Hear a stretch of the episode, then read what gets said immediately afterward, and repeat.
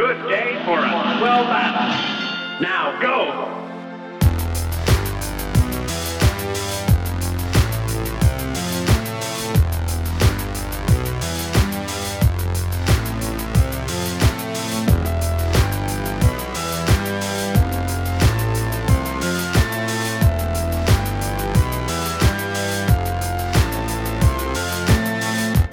Pessoal, tudo certo? Eu sou o Guilherme Pereira e sejam bem-vindos ao episódio 51 do InPixel Podcast, o seu resumão semanal das principais notícias do mundo dos games.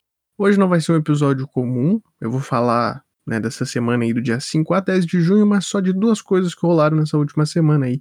No caso, o Summer Game Fest do dia 10 mesmo, e uns dias antes aí o Battlefield 2042, que também foi anunciado essa semana, né?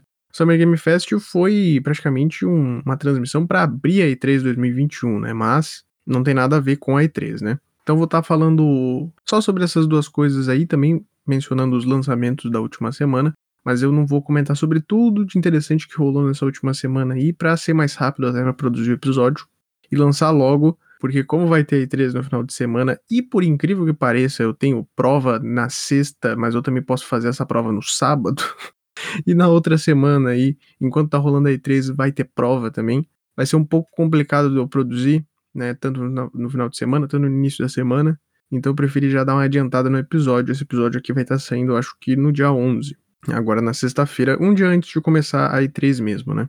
E sobre a E3, eu não sei exatamente como é que eu vou fazer ainda para cobrir o, o, a E3. Eu acho que eu vou fazer uns unlockeds no meio da semana para falar sobre algumas das apresentações, né? Porque eu não vou falar sobre tudo, porque também tem muita coisa e infelizmente não vou conseguir cobrir do jeito que eu gostaria, né? Até então.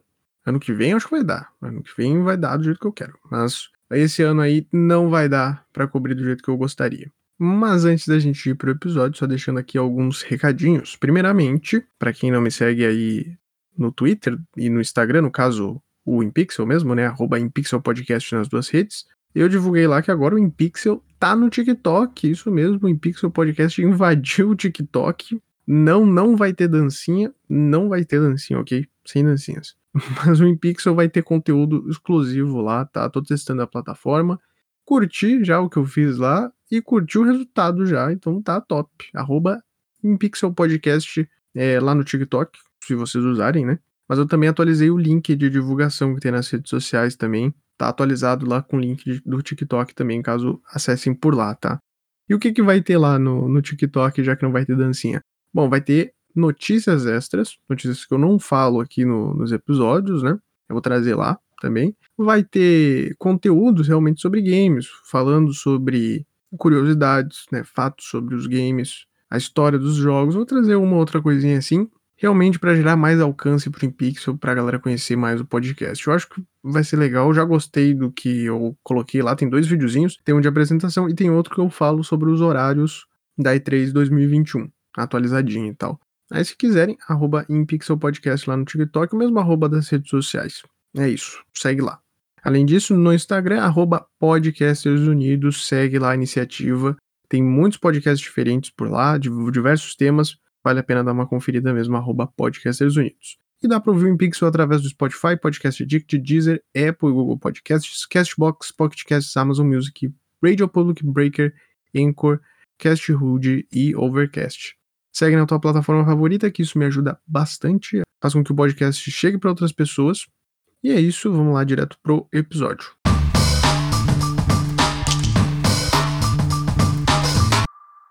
Começando então o episódio com os lançamentos da última semana. Começando ali no dia 8 com dois jogos. O primeiro game é o Chivalry 2, que é um game multiplayer, só que focado em batalhas medievais. Ele é a sequência do Medieval Warfare, que fazia brincadeira com o Modern Warfare do COD, né? O jogo tá prometendo batalhas ainda mais intensas, diversos tipos de combate diferentes. O jogo parece estar bem interessante. Pelo menos o primeiro Chivalry era muito legal. E ele foi desenvolvido pela Thorn Banner Studios e está disponível para todas as plataformas atuais, menos o Switch. O segundo jogo do dia 8 e último também é o Backbone, um RPG 2D de investigação pós-noir, que isso é de acordo com a descrição do game, eu não sei exatamente o que, que significa pós-noir. Mas no game a gente controla o detetive Guaxinim, sim, um guaxinim mesmo, o Howard Lotor, que é detetive em uma Vancouver distópica, né? Uma Vancouver lá no futuro. Parece ser um jogo bem interessante, ele é muito bonitinho, os gráficos dele, e a temática do jogo me agradou bastante. E no caso, o detetive é um guaxinim, porque todos os personagens do jogo são animais humanizados. E ele é um exclusivo de PC, foi desenvolvido pela Eggnut e distribuído pela Raw Fury. No dia 9, a gente teve um jogo apenas, que foi o Ninja Gaiden Master Collection, que no caso são três games aí, né? O Ryu Hayabusa tá de volta nessa coletânea, através dos games Ninja Gaiden Sigma 1, o Sigma 2 e também o Ninja Gaiden 3 Razor's Edge. É um hack and slash da Koei Tecmo, disponível para PC, PlayStation 4, Xbox One e Switch.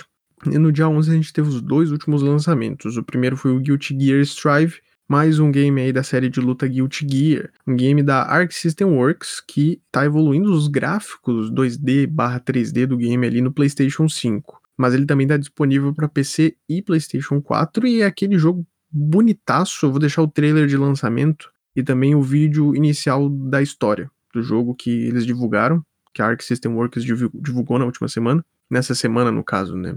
Não, não é domingo que eu vou lançar esse episódio. E o Guilty Gear, no geral, ele tem um gráfico extremamente bonito e é um jogo de luta que vale muito a pena. E aí, por fim, a gente teve o Ratchet Clank Rift Apart, o grande lançamento dessa última semana, né? O Ratchet Clank estão de volta em uma missão multidimensional, agora junto com uma nova personagem, a Rivet. Game de plataforma e ação que chegou como um exclusivo de PlayStation 5 e que promete trazer diversas inovações aí junto com o DualSense, né, um jogo desenvolvido pela Insomniac. E no caso eu falei teve dois jogos lançados no dia 11. Bom, se esse episódio vai sair no dia 11, foi lançado hoje, para quem tá ouvindo já no dia. Também tivemos alguns relançamentos. A gente teve no dia 9 o No More Heroes 1 e 2, chegando para PC. Também no mesmo dia o Alba a Wildlife Adventure no PlayStation 4, Xbox One e Switch. E por fim, lá no dia 10 teve o Final Fantasy VII Remake Intergrade, que é a versão aprimorada do game pro PlayStation 5. O Intergrade é só realmente o nome da versão para PlayStation 5, porque traz sim coisas novas, mas não dá para considerar uma DLC. É, é, meio esquisito, né? Mas é o Final Fantasy VII Remake com um conteúdo extra pro PlayStation 5, mas não é considerado uma DLC. E foi isso para os lançamentos da última semana. No caso, essa semana. é muito esquisito, porque esse episódio não vai sair no domingo. Mas ok, vamos lá pro Battlefield 2042, que foi anunciado agora no dia 9, última quarta-feira. Bom, a EA não vai estar participando da, da E3, né? Então eles acabaram anunciando o Battlefield 2042 antes, né? Para aproveitar também o hype da E3 aí que o pessoal tá né, na corrida aí para fazer as coberturas e tal. As empresas estão se preparando, então eles já aproveitaram o momento e anunciaram aí, uh, junto com um trailer muito interessante. Eu adorei esse trailer, foi realmente bem legal. E, e tem um pouquinho de gameplay ali, mas o, o trailer ele é todo cinemático e a gente vai ter gameplay mesmo no dia 13 de junho, que é o segundo dia, inclusive, da E3, mas vai ser fora da E3, essa gameplay, tá?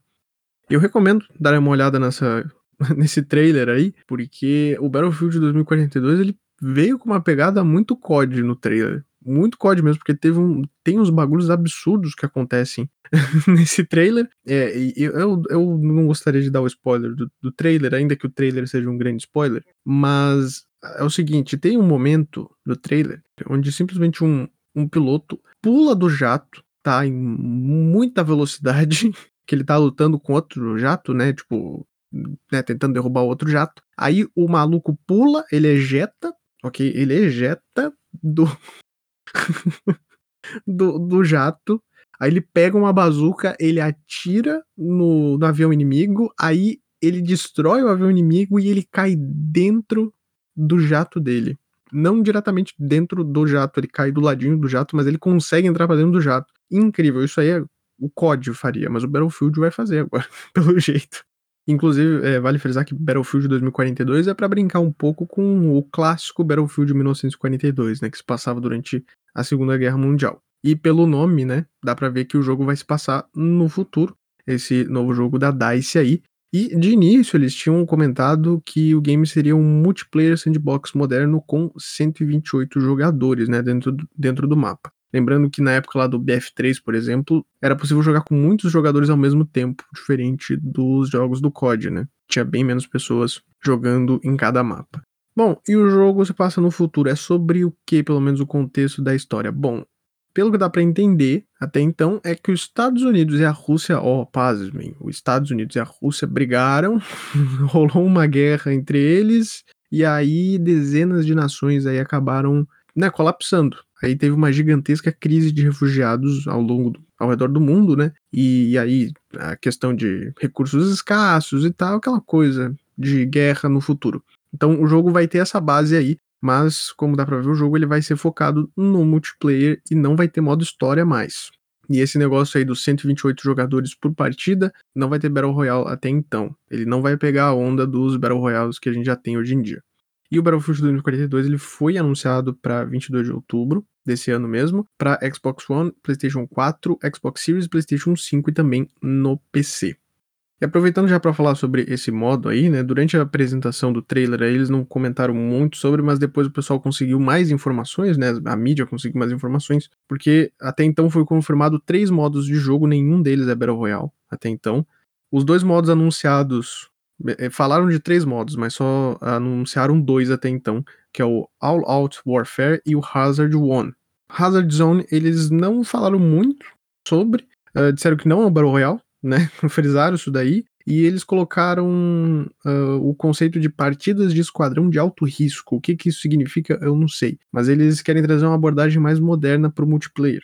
Imagino que vai ser tipo Warzone, só que talvez mais expandido. Acho que sim, acho que seria nesse estilo. E o All Out Warfare é um, é um modo conquista que tu pode ir capturando é, locais do mapa e tal, que nem tinha no Battlefield 3, que eu não lembro como é que é o nome do modo agora, mas tinha um modo parecido que tu ia capturando as zonas e tal, né? Então vai ser bem parecido nesse sentido. Eles anunciaram sete mapas até então, foram confirmados. O Brasil não tá. Ainda que o Brasil seria um ótimo cenário para guerra, um ótimo cenário para guerra, não vai ter Brasil, mas vai ter diversos locais ao redor do mundo. Né? Aqui na América do Sul, uh, quem deu a sorte, entre aspas, seria a Guiana, a Guiana francesa. Eu vou deixar na descrição o link do trailer e também o link com as imagens de cada mapa. Tá, então o primeiro é o Orbital, que é esse daí que eu comentei na Guiana Francesa, que é tipo uma base é, espacial, né? Tem até um foguete nesse mapa aí. Tem o Hourglass, que é em Doha, no Catar, que vai ser meio deserto, meio urbanizado e tal, né? Tem o Kaleidoscope, que é de Songdo, na Coreia do Sul. Esse daí é totalmente urbanizado, no meio da cidade e tal. Um cenário bem bonito, com vários prédios e tal, bem modernos. Tem o Manifest, que é em Pulau Brani, em Singapura, que é um local meio portuário, que a gente vai lutar entre containers. O Discarded, que é em Alang, na Índia, que também é meio portuário também, é, é numa costa de uma praia e tem uns navios e tal, e tem todo um contexto também em volta desse mapa aí, que vai ter, tipo, é, roubo de cargas, alguma coisa assim. Não sei exatamente se vai ser referente a algum dos modos, mas eles comentam isso daí no, no mapa. Tem o Breakaway, que é na Antártida, que no contexto do jogo é um local de exploração de petróleo, que tu também pode utilizar esses locais de petróleo aí é, a teu favor durante a batalha. Eu já explico melhor sobre isso daí. E o último é o Reneval, ou Renewal, não sei exatamente como é que se diz, que se passa num deserto lá no Egito que mistura um pouco de áreas agrícolas da região e também um pouco do deserto uh, da região. E aquela coisa que eu falei do petróleo, é, em cada um desses mapas aí eles comentam sobre questões climáticas que interferem no jogo e, e também é, essas situações aí que interferem direta, diretamente na gameplay. E no trailer dá para ver também, tipo, tem por exemplo um furacão do nada no meio do, do, do trailer e aí eles divulgaram os mapas comentando o que, que vai ter em cada um deles, mas o interessante que eles divulgaram é que vai ter realmente eventos dinâmicos acontecendo durante o mapa. Então vai ter um mapa lá que tem um furacão do nada. E aí, se tu estiver usando aquelas roupas de, de wingsuit, que eles chamam, né, que tem as asinhas, se tu estiver usando aquela roupa lá, tu consegue aproveitar o furacão. Eles extrapolaram né, no Battlefield, porque isso não era comum na franquia, né? Era mais coisa do código. E aí vai ter agora esse rolê aí, essa loucura. Tu voar nos wingsuit, aí vai ter umas tempestades de areia no, nos locais que tem deserto, é, tempestade mesmo, tipo chuva e tal. Esse negócio das explosões nos silos de petróleo lá, não sei se é silo que diz, mas nos locais onde guarda o petróleo, assim, pode explodir os locais, aí tipo cria um incêndio, aí bloqueia umas partes do mapa. É bem interessante a ideia. Eu acho que se eles é, realmente planejarem bem isso daí, dá para ser um baita jogo. Né? Mas tem que esperar agora dia 13 de junho, que vai ter a gameplay. E foi isso por parte aí do Battlefield 2042. Agora eu vou falar sobre o Summer Game Fest, a última parte desse episódio aqui. Eu iria fazer um episódio voltado só pro Summer Game Fest, mas não mereceu. Porque eu já vou é, dar o meu veredito aqui sobre o evento, sobre a transmissão. Foi fraco. Nossa, mas bem fraco. Começou muito bem, aí ficou ruim, ficou bem morno, aí no final ficou muito bom, né? Porque teve Elden Ring, que é o, o que tá na capa aí, né? Teve Elden Ring, o RPG da From Software finalmente sendo anunciado, com data de lançamento inclusive, né? Eu vou comentar uma outra coisa que apareceu durante a transmissão, porque não teve tanta coisa legal assim. Foi bem fraco o evento. Eu não assisti depois o que teve é, depois do evento, que foi o Day of the Dev, se eu não me engano. Que, que aí teve um, umas outras transmissões lá de empresas menores e tal, e disseram que tava bem melhor do que, do que o Summer Game Fest, né?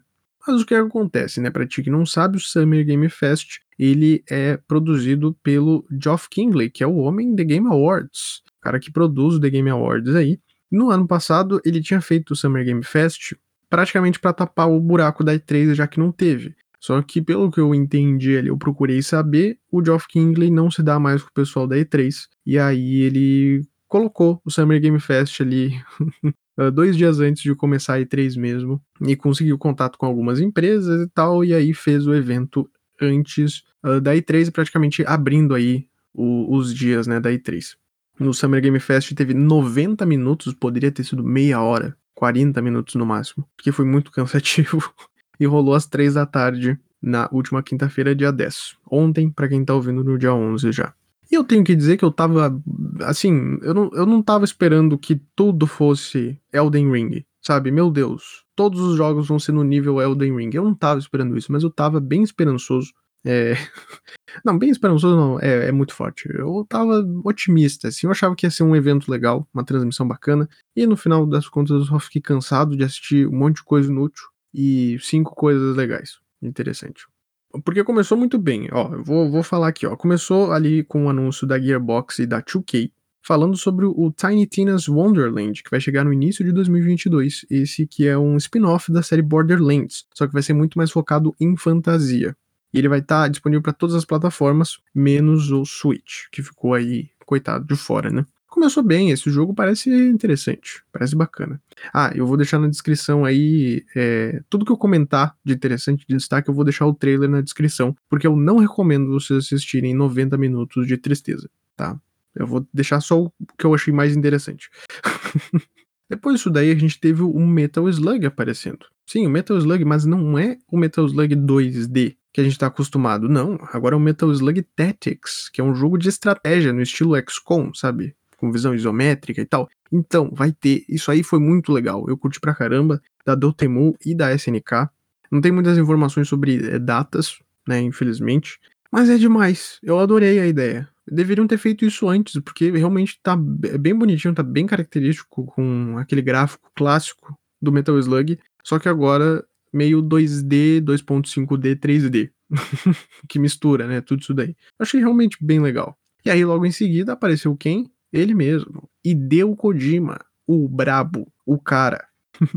Só que foi, foi engraçado a participação, a participação dele, porque, assim, ele e o Geoff Kingley, eles são é, muito amigos, assim. O Geoff Kingley, inclusive, aparece em Death Stranding, né? O último jogo aí da, do, do Kojima.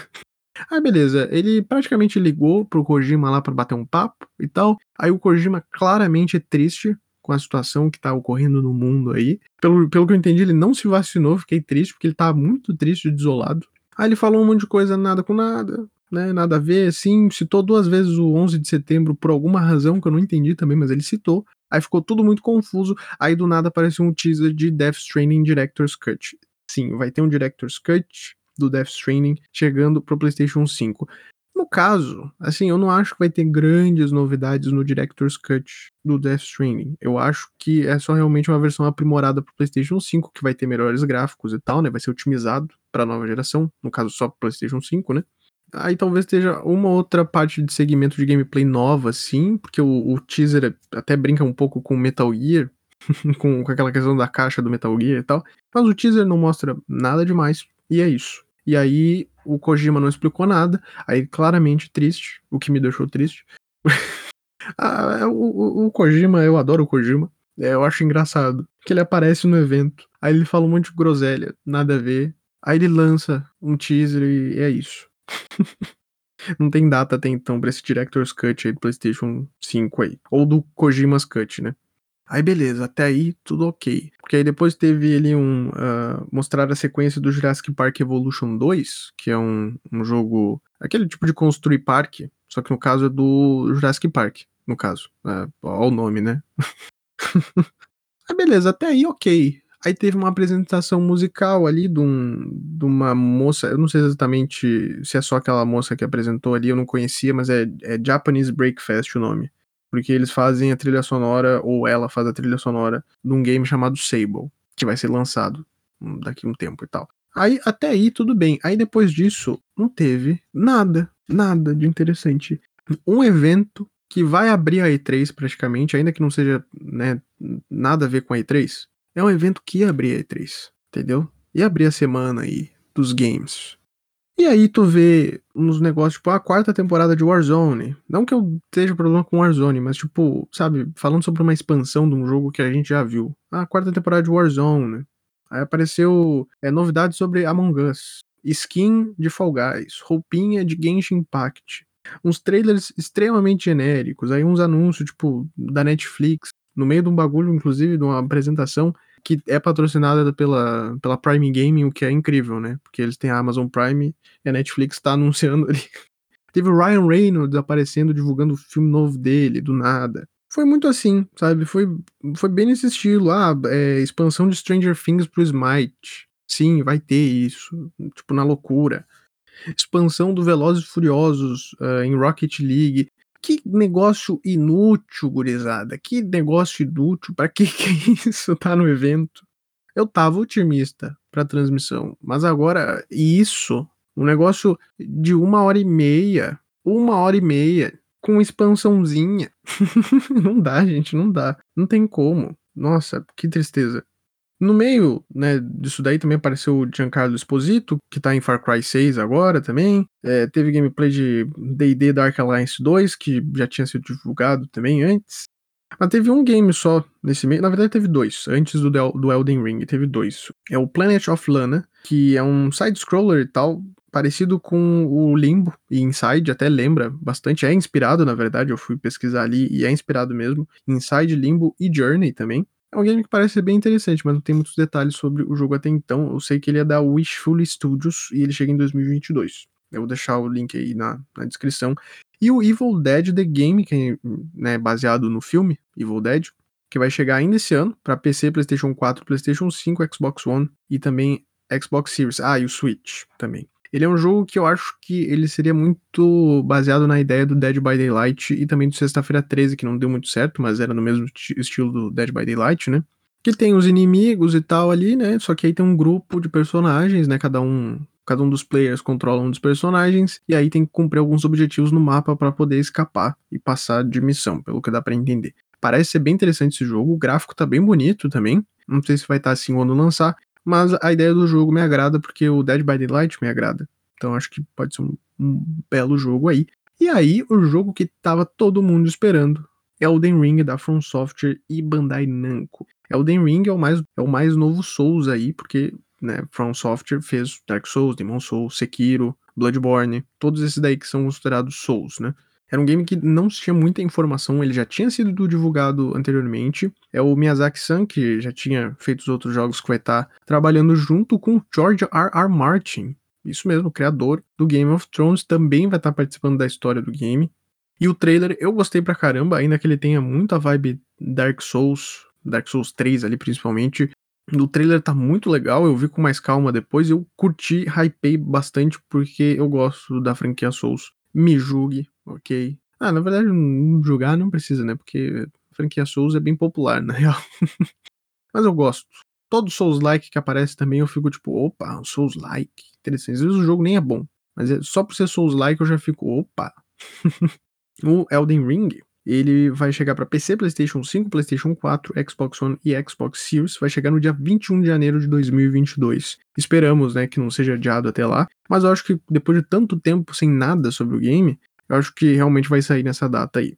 E a diferença desse jogo para os outros jogos que eu citei antes, né? Bloodborne, Sekiro, Sekiro que já ganhou até Game do Ano também, né? O Demon Souls, não o Demon Souls Remake aí, que não foi a From Software que fez, foi a Bluepoint. Mas o primeiro Demon Souls e os três Dark Souls, diferente desses daí, uh, a ideia do Elden Ring é que seja um jogo totalmente aberto, né? Mapa aberto e tal. Vai ter a mesma vibe ainda do, do Dark Souls, só que vai ter outras mecânicas aí. Eu acho que vai ser meio que uma mistura de Dark Souls com Sekiro, acredito eu. E aí é isso. Essa foi a transmissão. Cada um desses jogos aí que eu citei, que eu citei como destaque, é, eu vou colocar o link separado aí na descrição. Eu vou deixar o link também para transmissão, só para realmente se alguém né, for né, masoquista e quiser assistir é, 90 minutos para ver nada com nada, para ver roupinha, assista aí, mas eu não recomendo, tá? Nem um pouco. E, e assim, eu fico meio preocupado porque, cara, se a E3 for assim, que nem foi essa transmissão aí, que foi longa e sem graça, porque não teve lá grandes novidades, eu, eu, vou ficar eu vou ficar muito triste, assim, porque a gente vai ter quatro dias de transmissão. Até no dia 11 tem coisa ali antes ainda, não tem nada a ver com a E3, se eu não me engano, é, mas, mas igual, são quatro dias de E3 e eu tenho medo que seja assim. A própria Bandai Namco, no caso, né, que trouxe ali o Elden Ring e tal, e também trouxe o, o Tales of Arise, que também apareceu ali na, na transmissão, vai ter também um painel, entre aspas, próprio dentro da E3. Então, é de se imaginar que eles vão trazer outras novidades e até coisas mais interessantes durante a E3, porque a E3 é o foco, obviamente, né? Então, teve empresas aqui que participaram do Summer Game Fest que também vão estar participando da E3. Então eu imagino que eh, o pessoal não falou tudo do, de mais legal, eles deixaram coisas para aparecer lá, né? No caso, se o Xbox e a Bethesda tivessem participado do Summer Game Fest, eles iam mostrar uma outra coisinha, tipo, nada a ver, e aí eles vão deixar as principais novidades pra E3 mesmo, porque é o principal, né? Então eu entendo que teve algumas empresas que estão participando aqui, né, que participaram aqui, que vão estar tá participando da E3, eles não vão colocar as principais novidades no evento que é só para abrir a semana E3, né? Totalmente compreensível, mas também não ter absolutamente. não, nada é foda, né? Mas ter cinco, cinco destaques durante a transmissão toda, um evento que deu o pontapé inicial para E3, tem revelação de skin. Eu entendo que. eu entendo que o momento é propício. Existe microtransações em games. É ok, não tem problema. Mas não tem como, né? Uma transmissão que tu espera, um monte de gente esperando alguma coisa disso daí, né? Claro que tinha muita gente esperando só Elden Ring praticamente, né? Mas pô, o pessoal para, tira o tempo ali para assistir uma hora e meia de transmissão para ter roupinha do Genshin Impact e, e não me leve a mal, não acho que os jogos ali que foram apresentados são ruins, longe disso, tá? Genshin Impact é um grande sucesso aí, mas eu não quero ver roupinha do Genshin Impact na porra do evento que abre a E3, mesmo que não seja da E3, mas que abre a E3. Porra, não, não, não quero, pelo amor de Deus. Então me dá medo, me dá medo. Mas uma coisa que eu até comentei no Twitter, isso daí, arroba em Pixel Podcast no Twitter lá e no Instagram também, mas eu comentei no Twitter que dá para notar como tá terrível, né, esse período aí com a pandemia que realmente afetou pra caramba, porque ano passado a gente teve diversas transmissões no meio, no meio do ano, assim, e todas separadas, né, agora estão todas mais próximas uma da outra junto com a E3, né, porque como ano passado não teve, aí o pessoal foi cada um por si beleza, né? Mas ano passado dava para ver que as empresas estavam se virando para tentar trazer alguma coisa de interessante, trazer novidades e tal. Mas, mas teve estúdios ali que não trouxeram nada de interessante, né? Tipo, o EA Play Live, eu sempre cito o EA Play Live. Foi terrível, terrível. A Gamescom também, por incrível que pareça, a Gamescom, que, o maior evento da Europa, foi horrível do ano passado. Mas porque dá para ver que nas empresas tiveram um atraso gigantesco nesse período. Então é até compreensível o pessoal tá só divulgando skin, porque esses jogos são mais rápidos, né, de produzir é, certas coisas. Agora um jogo por completo é mais difícil de produzir, né, e tal, quando tem interferências por causa da pandemia. Então é bem, é bem complicado isso daí. Mas outra coisa também que eu quero dizer, que eu, que eu noto, assim, é, porque assim, teve é muito trailer que é muito parecido. São vários trailers que são muito parecidos, inclusive trailers que não chamam tanto atenção, e às vezes tu vai ver os jogos, eles são bem interessantes, mas os trailers são bem meia boca, porque o pessoal tá sempre fazendo tudo a mesma coisa, né? Durante a transmissão do Summer Game Fest, teve o trailer do Escape from Tarkov, que é um game multiplayer e tal, de tiro, de FPS, que é um jogo que tá, tipo, em, em open beta, eu acho, há muito tempo. Ele tá para ser lançado, sei lá, 300 anos aí. E ele é um jogo que não tem muito conteúdo, mas ele é um jogo divertido. É, eu imagino que enjoe bastante, porque realmente não tem muita coisa, porque o jogo não foi lançado ainda, né? Mas é, ele é um jogo divertido, eu gostava muito de assistir lives do Escape from Tarkov. E aí, o trailer que eles mostraram ali, né? O, o game ele é muito de estratégia e tal, de tu ir com o grupo, é, pegar itens e tal, fazer coleta de loot, atacar outros sobreviventes desse mapa e tal. E ali no trailer que eles mostraram, é muito genérico e o Escape from Tarkov, ele é muito legal. Eu pelo menos acho muito legal, né? Ainda que ele não tenha sido lançado, ele esteja incompleto até então, mas eu, eu acho ele muito massa. E aí o trailer que eles mostram, tipo, sem graça pra caramba, sabe? E todos os trailers são muito parecidos, é meio ridículo, assim. Eu vejo que o pessoal que trabalha na indústria, principalmente as empresas AAA e as empresas que têm mais dinheiro e tal, não necessariamente empresas indie, mas empresas tipo médio para grande porte, sempre tem uma galera muito antiga que trabalha nesses estúdios. Então, é uma galera muito velha, sabe? Que tá desde os anos 80, desde os anos 90 trabalhando, tem muito a mente fechada para produzir jogos. E é por isso que a gente vê AAA investindo pouco em coisas novas. A gente até pode dar um exemplo do, do Kojima, por exemplo, que desde a época que ele começou a produzir lá nos anos 80, se eu não me engano foi nos 80, com o primeiro Metal Gear, ele já pensava muito fora da caixa. Ele sempre queria inovar. E ele sempre conseguiu inovar nos games dele. Sempre trazer conceitos novos. Tipo, olha o que é Death Stranding, que é um walking simulator gourmet, gourmetizado pra caramba. E mesmo assim, tem um monte de gente que gosta. Obviamente, tem um monte de gente que não gosta também. É um jogo que divide a galera mas é um jogo né, até premiado pra caramba. Então, às vezes o pessoal não pensa fora da caixa e produz uns negócios tudo igual. E aí, por isso que eu gosto muito de estúdio indie. Porque os caras costumam ter ideias interessantes, às vezes pegando coisas né, que a gente já viu antes, tipo o próprio Inside, eu gosto pra caramba, mas ele é bem na base do Limbo, né, que é também do mesmo estúdio. Mas ele é muito bom. E o Hollow Knight, que é o meu jogo favorito, é um indie, e ele é um Souls-like.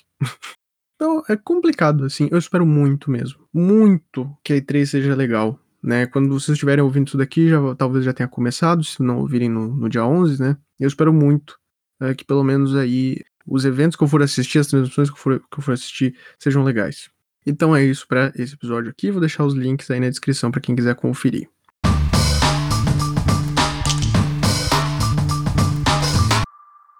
Então é isso, gente. Muito obrigado por ouvir mais este episódio aqui. Peço que vocês compartilhem o InPixel nas redes sociais, também no WhatsApp, no Discord, onde der para compartilhar, isso me ajuda muito. Segue arroba InPixel Podcast no Twitter e Instagram, e é o mesmo arroba, inclusive, no TikTok, que eu também tô lá agora. no link de divulgação, lá no Linktree, tá atualizado já com o TikTok, acessem lá. Quem tiver TikTok, quiser acompanhar mais conteúdos por lá, mas sem dancinhas, ok? Segue o Podcasters Unidos no Instagram, arroba Podcasters Unidos. E dá uma dica aqui, ó. Control de graça na Epic, tá? Pra PC, game da Remedy, game premiadíssimo, game bom pra caralho. Tá de graça até dia 17 de junho na Epic, tá? É pra PC apenas, obviamente. Então deixo aí a dica para vocês. E é isso, gente. Valeu, se cuidem e até o próximo episódio.